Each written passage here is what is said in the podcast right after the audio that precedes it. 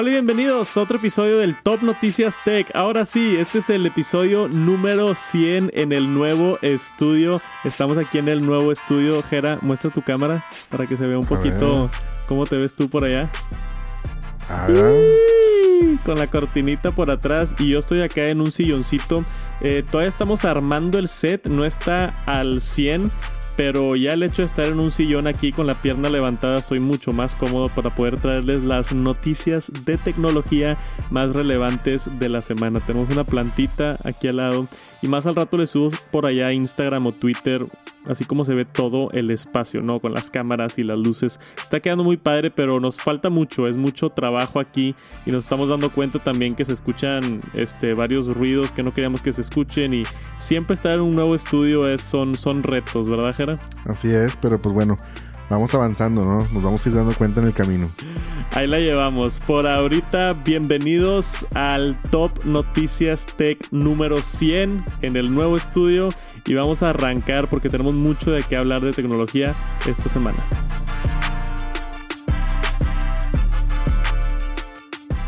Y primero que nada, tenemos que hablar del lanzamiento esta semana. Apple sacó productos nuevos en una nota de prensa a través de su página web. Aquí tengo la nota, el comunicado de prensa.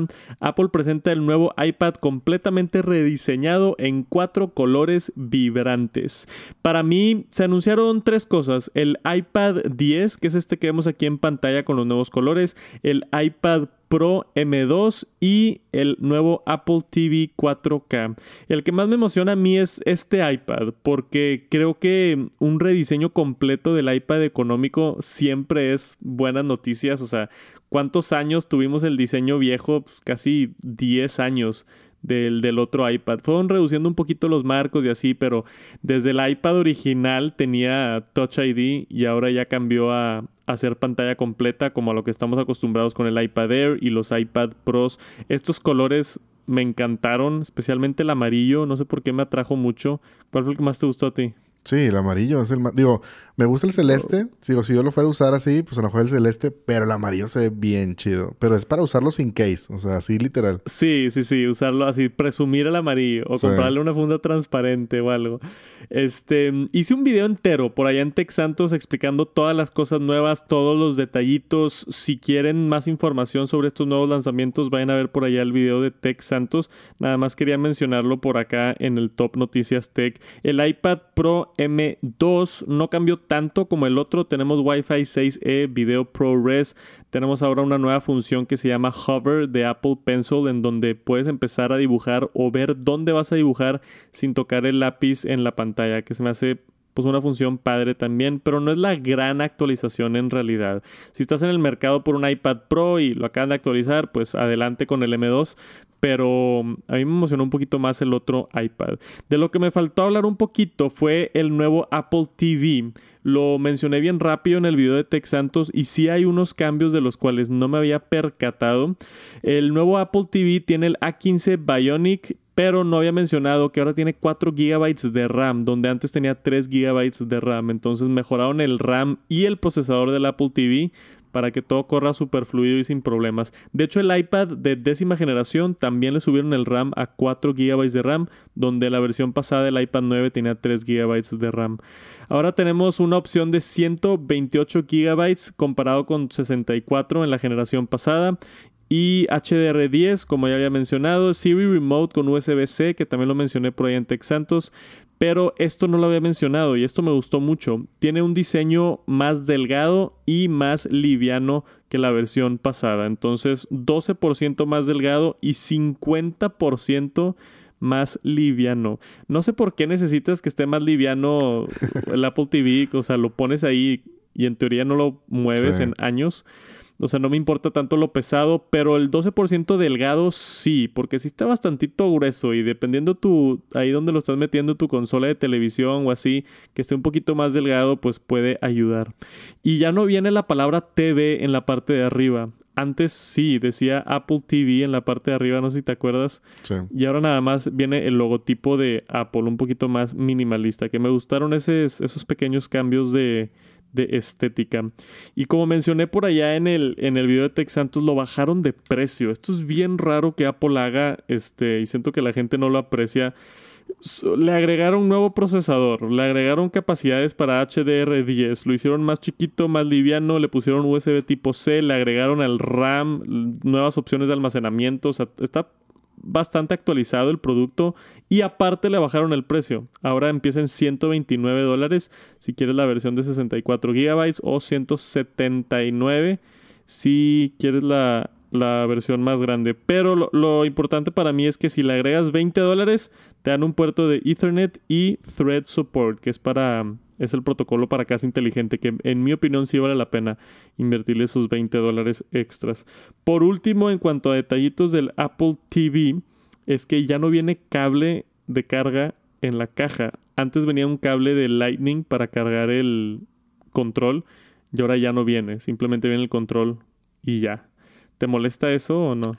Pues, mm, pues mira, yo creo que siempre tenemos cables por todos lados, ¿no? O sea, ya hemos visto que pues tienes cables por todos lados de Lightning y ahora pues tal vez a lo mejor vamos a tener ahora USB-C. Digo, estamos empezando a tener la transición y todo eso, entonces pues no es como que así algo súper relevante, pero pues bueno, pues digo, Apple es como hace también los descuentos, ¿no? Le agregaron cosas, le quitaron cosas, entonces en este caso pues le quitaron ahí el, el cablecito que no, no se me hace así algo trascendental, y pero qué bueno que actualizaron el Apple TV porque la neta sí no sé, digo, nunca me ha llamado la atención tanto. o sea, tengo uno, creo que es la segunda versión o tercera, no estoy seguro, pero nunca me, no sé, nunca me llenó tanto porque no, pues no sé, digo, las Smart TV ya traen casi todo lo mismo, entonces, pues, como que para qué. Sí, eh, son casos de uso más específicos. O sea, yo uso el Apple TV me gusta más el sistema operativo del Apple TV que de la tele, a pesar de que hacen la mayoría de las cosas igual. Pero, por ejemplo, para Apple Fitness Plus y hacer ejercicio en la tele puede ser este, una alternativa buena. Eh, y, por ejemplo, yo que uso también lo de las luces de Philips Hue, que tienes que conectar el HDMI a otro puerto de HDMI, como dije, situaciones un poquito más específicas. Pero está bien, me gusta que lo actualizaron y estos detallitos fuera del cable yo creo que mucha gente tiene un cable de USB-C en su casa para cargarlo, no creo que sea problema, pero sí está curioso ahí el detalle. Y son este tipo de detallitos que van saliendo después de ver los productos, porque normalmente Apple presenta los productos y luego es como que ya la gente se pone a leer entre las líneas a ver cuáles son todos los detallitos, ¿no? Entonces ya están bien servidos en cuanto al nuevo Apple TV. Y compré un iPad, compré el, justamente el iPad amarillo, fue el que más me gustó, lo compré y me debería estar llegando como en la siguiente semana a Estados Unidos y acá que me llega a México yo creo que otra semana. Entonces esperen reseñas y videos prontos de ese nuevo iPad 10. Y esta semana sonó mucho, igual y lo vieron por allá en Twitter o en algún lado, Mark Zuckerberg, el CEO de Meta, anteriormente conocido como Facebook. Todavía tengo que decir eso porque no me acostumbro a que se llama Meta, pero ya mero ya mero. Este salió muy públicamente a decir que WhatsApp es más privado y seguro que iMessage. Entonces tenemos aquí la fotita de Mark contra Tim Cook. Eh, Meta y Apple han tenido una rivalidad extensa durante los años. Eh, recientemente se pelearon por el hecho de que en iOS, creo que fue 14, hace un par de años, Apple cerró las puertas a rastrear a través de aplicaciones y Facebook perdió muchísimo dinero porque se dedica a rastrear usuarios y venderles anuncios. Entonces, desde entonces creo que han tenido como que esta rivalidad y Mark Zuckerberg bastante públicamente dice WhatsApp es mucho más privado, estas son sus palabras, WhatsApp es mucho más privado y seguro que iMessage con un cifrado de extremo a extremo que funciona tanto en iPhone como en Android, incluidos los, los chats grupales. Eh, WhatsApp también puedes configurar todos los chats nuevos para que desaparezcan con solo un botón y el año pasado también introdujimos copias de seguridad de extremo a extremo, todo lo que iMessage todavía no tiene. Y obviamente, este, pues esto es como una, ¿qué es, es una acusación? Pues sí. Puede llamarse acusación, tal vez. Este, bastante grande, porque Apple es conocido como el rey de la privacidad y el rey de la seguridad y todo esto. Y Apple es muy bueno con, con esos temas y sabe manejar muy bien esos temas. Y yo creo que aquí todos los puntos que está tocando Mark Zuckerberg, pues es obviamente a favor de, Meta, ¿no? Hay muchísimas cosas que hace iMessage que no hace WhatsApp. Hay cosas que hace WhatsApp que no hace iMessage. Y ya sabemos que Telegram seguramente le gana a los dos, pero por mucho. sí. Eh, pero es interesante ver cómo ahora Meta está empezando a preocuparse por esto de la privacidad y la seguridad. El chat de extremo a extremo en WhatsApp es algo nuevo. Creo que el año pasado fue cuando lo, introdujeron, o hace dos años máximo. No me acuerdo que sea eh, más de eso. Pero se me hizo interesante aquí, aquí la nota. ¿Le crees a Mark o no? Pues mira, es que a lo mejor tal vez puede ser que sea como... O sea, porque sí, tiene lo cifrado y dice ahí abajo de que este chat no sé qué. Y, o sea, es cierto. Pero yo digo que a lo mejor es cifrado en cuanto a que a lo mejor nadie externo puede llegar a sacar información de ahí, como un hacker. Sí. Pero no quiere decir que sea cifrado contra ellos. Porque digo, sigue pasando, güey, que escribes de que, no sé, este colcha para, mm, o un sillón para mi, para mi casa. Y te aparece publicidad en Facebook, güey. Entonces... O sea, ¿tú crees que siguen ahí rastreando tus WhatsApps? O sea, definitivamente no, o sea, definitivamente no creo que sea nada más Facebook escuchándote, yo creo que también es WhatsApp que te, o sea, te lee y, pues todo lo que escribes sale. Porque me, me, ha pasado que estoy con una conversación con alguien y hablando de algo y empieza a salir publicidad. Entonces, a lo mejor el cifrado es contra alguien externo, pero no quiere decir que ellos no vean esa información, ¿verdad? Claro. Pues al parecer está, como tú dices, cifrado extremo extremo. De Apple está también este cifrado. Apple siempre dice que cuando tú tienes algo en tu teléfono, se va a la nube cifrado y regresa y se descifra en tu teléfono. Entonces ellos no tienen acceso a nada de esta información.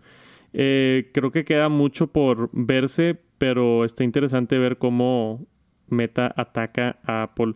Y Apple obviamente no responde. Apple es así como que es muy cool para responder, ¿no? No es de que, eh, o sea, no responde a hate. Es a lo que es a lo que voy, ¿no? Que se me hace inteligente también de su parte. Yo creo que pues WhatsApp es seguro ish así considerado en, en dentro de lo que cabe. Creo que tiene una mala reputación Meta por por Instagram y por Facebook y todo esto, eh, ha habido filtraciones y lo de Cambridge Analytica y hubo por allá hace unos años también con lo de Trump que, que se filtraron ciertos datos de las elecciones. Y, o sea, hay mucho drama de seguridad a través de Meta que creo que es difícil que recuperen la imagen así como que una empresa súper segura, pero le están echando ganas por mí, a mí me da un poquito más de confianza Apple, a pesar de que uso WhatsApp, pero me da gusto que ya se está enfocando Meta en todos estos, estos temas de, de la privacidad. Me encantaría saber sus opiniones. ¿Se sienten seguros usando WhatsApp o no? Y tenemos noticias de Netflix esta semana. Dos notas importantes. Primero que nada, ya se anunció de manera oficial. Teníamos este rumor, pero ya es oficial. El plan básico con anuncios a un precio de 7 dólares en Estados Unidos. En México también ya se anunció. ¿Sabes cuánto cuesta en México o no? Mm, fíjate que no, porque lo tengo yo en familiar. Entonces no me sé el precio exacto. Bueno, en México debe estar por ahí este, un poquito más barato que el plan como normal. 149, creo. no, 149 creo que es el normal. Creo que esto debe costar como 100 pesos. A ver si lo encuentras en Google, eh, el precio de Netflix en México, el nuevo plan. Este... En Estados Unidos es 3 dólares más barato que el plan básico estándar. Y ahora tiene anuncios. Entonces te van a estar saliendo anuncios. Si es que quieres pagar lo menos posible por Netflix, ahora lo puedes ver con anuncios. Y hasta 720p. Entonces ni siquiera tienes Full HD, es nada más HD. Que para mí 720p, eh, al menos en una televisión grandota, no, no está recomendado. O sea, a mí me gusta ver 4K, 1080 está bien, pero ya 720 se, se, me hace muy bañado. Está en 99 pesos. 99 pesos. Ahí está. El nuevo plan, sí, digo, con anuncios. y el anterior era 139. Ahí está, le bajaron 40 pesos y ahora vienen los anuncios y está limitante del 720p. Eh, sale el jueves 3 de noviembre a las 9 a.m. en estos países que vemos acá en el, en el artículo. Y a diferencia de planes sin anuncios, el nivel basado en anuncios no admite la descarga de películas y programas de televisión, que eso también es una falla importante. Yo normalmente cuando viajo, si me subo al avión, bajo un par de episodios de lo que esté viendo o así y los descargo para poder verlos en el avión. Se me hace una función importante, pero son, en mi opinión, bastantes limitantes, pero puede haber gente que le interese, ¿no? Pues sobre todo por 40 pesos, digo, no es tanto, o sea, siento yo que te quitan más que lo que que lo que vale los 40 pesos al mes, pero bueno, como tú dices, habrá gente que diga, "No, pues yo nada más, o sea, nada más lo veo en la tele", o sea, una señora, un alguien adulto o así que diga, "Ah, no me importa." Oye, pues de ver telenovelas o no sé, contenido de tele abierta, pues mejor Netflix y paga 100 pesos.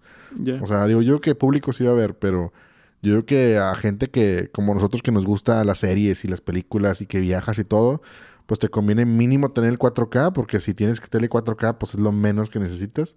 Y ese, ese tema de descargar series, y pues también es útil, la verdad. Sí, este. Y, y la otra nota que me, que me causó un poquito de gracia es eh, la lucha de Netflix contra poder este esto allá. La lucha de Netflix contra la gente que comparte perfiles, ¿no? Entonces, ahora tienen una nueva función que se llama la transferencia de perfil. Porque mucha gente dice que no, pues es que yo estoy en el Netflix de mis padres o yo estoy en el Netflix de mi novia y ya llevo tres años ahí y todas las recomendaciones y todas las series que ya vi y todo eso, no quiero como que volver a empezar desde cero. Entonces Netflix ya dijo, mira, tenemos esta nueva función, se llama transferencia de perfil. Ahora puedes eh, solicitar cambiar tu perfil a una nueva cuenta. Se van a quedar todas tus recomendaciones y todo, pero ahora tú la vas a pagar. Y esto viene de la mano con una función bien importante que eh, Apple, que Netflix va a empezar a cobrar usuarios extras. Entonces va a haber ciertos, ciertos usuarios, creo que funciona, va a haber tipo un radio geológico donde puedes estar y dentro de ese radio geológico tienes creo que tres o cuatro o cinco usuarios dependiendo del plan. Y si alguien más está conectado a tu cuenta en otro país o en un lugar muy lejos, te va a decir, hey, ese es un usuario extra, te lo vamos a cobrar, creo que dos o tres dólares, una cosa así. Entonces Netflix como que ya se está tomando más en serio el no compartan su contraseña con otras personas y tenemos esta opción de si te quieres transferir a, a tu propia cuenta, ¿no? Entonces yo soy del campo, yo estoy dado de alta en el Netflix de mis padres y pues vivo lejos de mis padres, entonces probablemente empezando el siguiente año me va a salir algún tipo de anuncio o le van a cobrar más a mis papás, no sé qué va a pasar, pero va a ser interesante eso. Netflix está haciendo movidas para cuidarse de, ese tema. ¿Tú sí pagas tu propio Netflix? No, fíjate que lo que hacemos acá en mi casa es que, por ejemplo, mi hermano tiene Netflix y tiene el paquete el más chido. Me comparte mi Netflix y yo le comparto Disney Plus. Y luego él también sacó, creo que Spotify, y me, me comparte Spotify y yo le comparto HBO. Entonces así como que tenemos...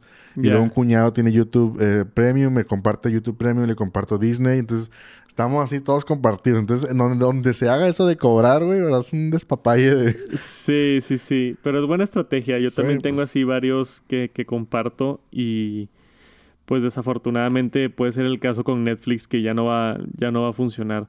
Entiendo por qué. Pues obviamente no se les hace plan que no estés pagando y viendo todos los videos pero pues es un poquito desafortunado. Sí, pero ¿tú crees que le vaya a ayudar realmente sus finanzas o le va a perjudicar?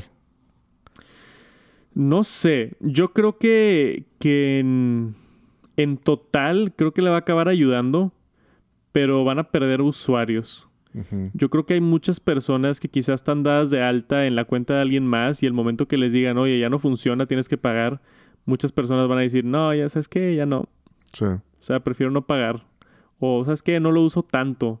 Entonces prefiero simplemente nada más ya no ver Netflix.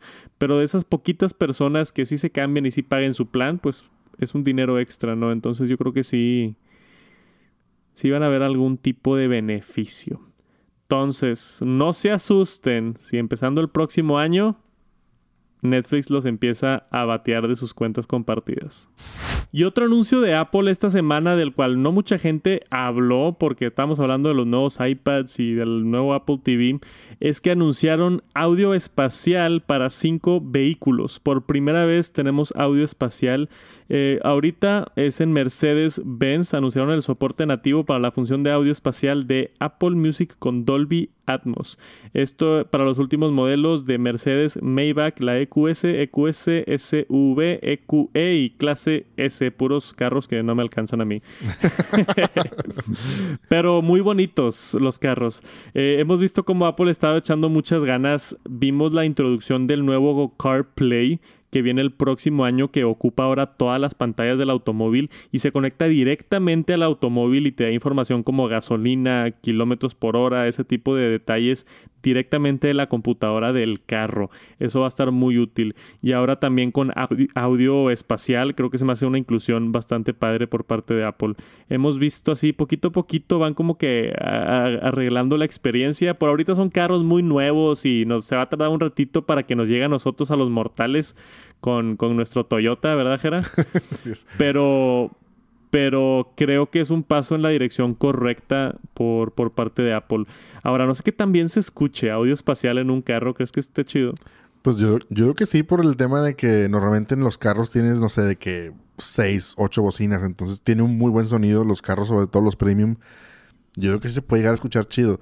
Le, pues imagínate, no sé, estar escuchando un concierto en vivo con de Apple Music con audio espacial en el carro, de estar va a estar chido, ¿no? O sea, sí, en los AirPods, que nada más son dos, güey. O sea, en los AirPods nada más son dos audífonos, entonces se escucha chido. Imagínate con tener varias bocinas. Sí, esta especie de audio 3D, si es que lo pueden ubicar bien con las bocinas de atrás del carro, de adelante, izquierda, derecha, creo que sí puede tener un, no sé, un sonido muy, muy cool. También, incluso también para, no tiene que ser música, tipo un podcast. Sí. O algo así, donde una persona está hablando de un lado y la otra persona del otro se puede escuchar padre, ¿no? Este estilo de sonido 3D o 4D, como le llaman a veces, ya están inventando Ds ahí, pero básicamente sonido saliendo de diferentes direcciones para crear la ilusión de que estás dentro de la música en vez de escucharlo así directamente a tu cara. Que está bastante cool. Entonces, eh, por ahorita nada más en Mercedes-Benz, pero yo creo que esto va a llegar a, a más vehículos en el futuro. Y se vienen cambios grandes para Microsoft Office. Llevamos que unos 30 años diciendo las palabras Microsoft Office y ya no va a existir. Lo que conocemos como Excel, Word, PowerPoint, estas aplicaciones con las que seguramente has interactuado, probablemente usas en tu día a día, se han llamado Microsoft Office desde siempre, dice más de 30 años y ahora se va a llamar Microsoft 365. Si te suena el nombre 365, ese es el plan de suscripción ahorita. Antes se llamaba Office 365, su plan de suscripción para tener acceso a todo y en la nube y así. Y ahora este se llama Microsoft 365, le cambiaron el nombre hace un par de años, pero ahora a todos los programas en conjunto ya no se va a llamar Microsoft Office, se va a llamar Microsoft 365.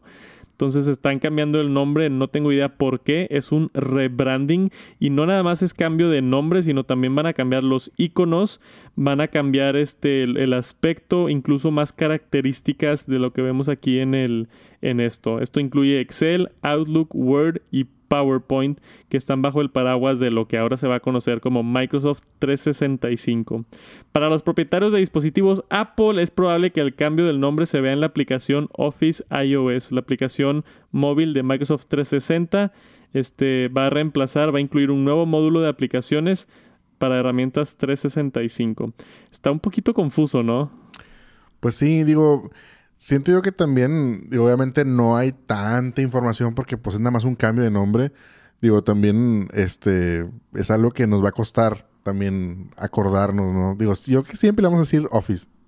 Sí. Siempre va a ser de que, ah, sí, el Office, el Office, el Office. Pues, yo, yo, creo que siempre por unos años, pero igual y ya después de varios años se empieza a cambiar el branding. O sea, Office 2021 para Mac. En un par de años va a ser, oye, tienes el, el Microsoft 365 para Mac? ¿No? Nah, es que Office es Office. no sé por qué cambiaron el branding. O sea, Microsoft es, como decir, tienes el, Apple 360. O sea, no sé. O sea, como que Office es el, o sea, el, la, ¿cómo se dice? La suite de oficina. Entonces, como que el Microsoft 365, a mí no me gusta, la neta. Digo, yo ni siquiera soy usuario de Microsoft, pero este, nomás tengo Xbox, todo lo que es Microsoft mío, güey. Este, pero no sé, digo, vamos a ver qué dice la raza, ¿no? O sea, si les gusta el nombre a mí, la verdad, no, pero digo, pues es algo que tiene que pasar, ¿no? O sea, ya lo veíamos venir como desde hace tiempo que estaba con ese nombre el 365 y, y ya, digo, pues vamos a ver si a la gente le gusta después de 30 años estarlo llamando Office. Este cambio va a ser noviembre 2022, o sea, nada. Ya. Es ya, en un par de semanas vamos a empezar a ver este cambio de nomenclatura. Entonces se empieza a desaparecer la palabra Office de sus productos. Ya saben por qué. Y una nota importante de Google esta semana, Google Fiber, su servicio de Internet, que ahorita solamente está en Estados Unidos, me gustaría que llegue a México, pero van a empezar a ofrecer planes en 2023 de 5 gigabytes y 8 gigabytes. Esto es increíble. O sea, considerando que ahorita el plan más alto de Telmex está en 500 megas, hay un plan de 1 giga que puedes comprar, pero creo que necesitas ciertos requisitos de zona y de... o tienes que ser una empresa. Hay varias limitaciones ahí. Pero do- doméstico, internet de hogar, lo que más puedes comprar ahorita es 500. Creo que en Easy es de 250 o 500 también. En México es difícil encontrar internet de un gigabyte. Y acá en Estados Unidos, el plan de Google Fiber, de que "Eh, ¿quieres el de 5 gigas o el de 8 gigas? Está impresionante, ¿no? O sea, digo, ahorita estaba leyendo aquí la, la nota un poquito más abajo que vienen saltando desde el de 2, ¿no? O sea, tenían antes 2, ahora se van a ir a- hasta 5 y 8. O sea, 2, imagínate 2. O sea, ahorita no sabemos, o sea, no, no hay como tú dices. Sí. Lo más que tenemos es 1. Este, no sé, digo, es impresionante las velocidades del internet en Estados Unidos. O sea, es, lo tratan como si fuera cualquier cosa, ¿no? Sí, y acá dan, dan el ejemplo. Microsoft Flight Simulator que pesa 150 gigabytes. Hace cuenta que estás bajando Call of Duty, ¿no? Sí. Eh, antes se tardaba 11 minutos con el plan de 2 gigabytes. Eh, con tu plan de, de 50 megas en Telmex o en, en Easy o en Total Play o lo que sea, seguramente se tarda un par de horas. Sí. Para bajar 150 gigas, sí, un sí, par sí. de horas. Y con el plan de 8 gigabytes, el nuevo este, bajarías esos 150 gigas en 3 minutos. Está impresionante. De que, oye, voy a bajar el nuevo Call of Duty. ¿Cuánto pesa? 180 gigabytes. Ah, dame 4 minutos. Déjame, voy por agua y. Sí, voy por agua y se descarga el juego. Órale. Sí, está impresionante. Ya quiero que lleguen ese tipo de velocidades acá. En el nuevo estudio, que estamos ahorita en el TNT número 100, yo contraté eh, Telmex justamente de 500 megas, que a mí se me hace increíble 500 megas. O sea, me encanta tener ese tipo de ancho de banda. Sí se descargan muy rápido las cosas. Desafortunadamente no es, no es asimétrico. No, no es simétrico, es asimétrico. Entonces solamente hay 100 megas de subida. Pero aún así creo que disfruto bastante la velocidad y, y nada más que llegue Google Fiber a México, yo me voy a contratar ese plan de 8 gigas, bien bañado. Sí, digo, y hay que recordar que también, este, para la raza que escuche todo, pues obviamente el tener buen internet también tienes que tener buen modem, este, o cablear y todo eso, porque muchas veces de que, oye, contrataste 500, pero pues lo tienes, tienes el modem viejito de Telmex o uno viejito ahí en tu casa, pues tienes que considerar cambiar tu sistema también de, de red y todo, porque si no, Claro. pues no te va a servir de nada. Sí, la- la, Entonces- mayoría de las personas que, tipo familiares y amigos que se quejan conmigo de, hey, este, contraté Easy o contraté Telmex y está horrible el internet. Y es a ver, ¿dónde está tu router? Está en el closet del Sí. sótano.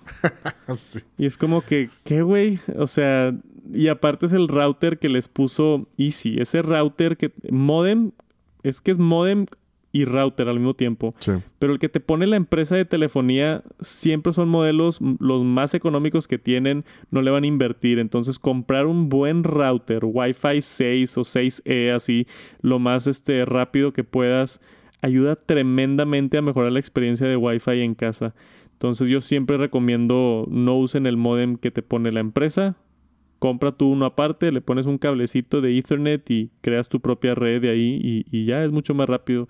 Eh, no es Google Fiber, pero sí mejora bastante. Y tenemos por acá un artículo de Mac Rumors, de ese tipo de rumores patentes que no es nada confirmado aún, pero es, bonito especular. Apple supuestamente ha estado trabajando en un accesorio de acoplamiento que convertiría el iPad en una pantalla del hogar inteligente. Entonces, en vez de sacar un HomePod con pantalla, esto sería un estilo de docking station, ¿no? Así como, como cuando ponías tu iPod en las bocinas, ¿te acuerdas? Sí, sí. Y lo pones ahí en el dock y, y agarra las bocinas. Sería algo similar para el iPad, que estaría chingón si funcionaría con imanes. O sea, imagínate, así como los imanes de la funda del iPad, tener así como un espacio, así con una bocina, similar a lo que estamos viendo en la foto. Pues, de hecho, ya cobra más sentido el tema de que le quieren poner imanes al iPad, ¿no? Sí, pues ya, tiene imanes, pero, estamos viendo lo de MagSafe. Ajá, lo de MagSafe. O sea, cobra sentido la imagen con el tema ese del MagSafe. Estaría chido. Para poder tú llegar, dejas el iPad y se convierte en, una central de casa inteligente para poder mover luces, ver videos, poner música. Este, si timbran la puerta, se pone ahí el video de, tu cámara de seguridad. O sea, se conecta todo el ecosistema de HomeKit, que a mí se me hace excelente. Yo he estado esperando algo así de Apple ya por un ratito, desde, desde que descontinuaron el primer HomePod. Tengo ganas de que saquen un HomePod con pantalla o una solución así, donde tú puedas poner tu propio iPad o así algo más. Este, más interesante. Yo definitivamente lo usaría. Creo que es mucho de personas que están muy sumergidas en el ecosistema de Apple, pero yo sí le entraría a esto. ¿Te gusta la idea? Sí, a mí sí me gusta porque lo puedes tener tipo, no sé, en tu sala. O sea, pues donde tienes el HomePod. Yo tengo dos, uno en la sala de abajo y uno en la estancia arriba. Entonces es como una, pues sí, un docking station. O sea, puedes tener tu iPad, lo cargas ahí este, te sirve para ver tipo la cámara de seguridad, o sea, el timbre, todo, todo. O sea, como que sea como que el iPad de la casa. Y aparte te lo está cargando, puedes de ahí reproducir música. De hecho, es una excelente idea. No se me ha ocurrido a mí. Y ahorita que la, o sea, no sé, es una muy buena idea. Espero que sí sea, que sí sea real. O sea. Sí, para recibir llamadas tipo de FaceTime también está padre. Y ahora que si te hablan al teléfono y suenan todos lados, este, no sé, tener esto en la cocina y estás cocinando y te entra una llamada al, iPhone, la contestas ahí en el iPad, se me hace bastante, bastante cool. Entonces, no sé, vamos a ver si sucede. Todo esto es especulación, rumor, no es nada de información oficial. Pero normalmente ese tipo de productos, si es que llegan a ver la luz, quizá en un año o dos años pudiéramos tener nuestro Home Hub. Ya le puse nombre, ¿eh? el Home Hub. El Apple Home Hub. Oye, si se llama el Home Hub, acuérdense de este clip en el Top Noticias Tech. Y una nota curiosa de Uber Eats esta semana en Canadá ya es posible y está funcionando. Puedes pedir tu marihuana a través de Uber. a esto hemos llegado, Jera. Para gente que consume cannabis, este ya se podía esto en Canadá, estuve leyendo aquí la nota antes de empezar, se podía, pero solamente para recogerlo. Obviamente es legal, ¿no? Es en lugares donde es legal. En México todavía no es legal, ¿verdad? No. Como que andaban ahí peleándose a ver si... Sí, andan en eso, pero yo creo que todavía no... O sea, oficialmente no. Digo, la marihuana no. El cannabis, como, o sea, el CBD y eso, pues sí, el CBD sí, pero el cannabis, cannabis no. Ya, o sea, el, el, alucinógeno todavía no es legal en México. Sí, no. Pero en muchos estados de Estados Unidos es legal y en Canadá aparentemente también es legal. Y lo acaban de empezar a ofrecer a través de Uber Eats. Antes nada más podías irlo a recoger, pero ahora lo puedes pedir, ¿no? Entonces da aquí ejemplo de una de las tiendas de Canadá, eh, High Leaf Cannabis, Minerva Cannabis, Shivas Rose. O sea, son estos lugares donde venden marihuana en diferentes formatos y tú puedes entrar a Uber Eats, escoger lo que quieres, te lo mandan a tu casa y lo recibes. Yo creo que mis abuelitos estarán ahorita traumados a lo que ha llegado esto, ¿no? Si a mí me causa un poquito de shock y yo soy, entre comillas, de los jóvenes.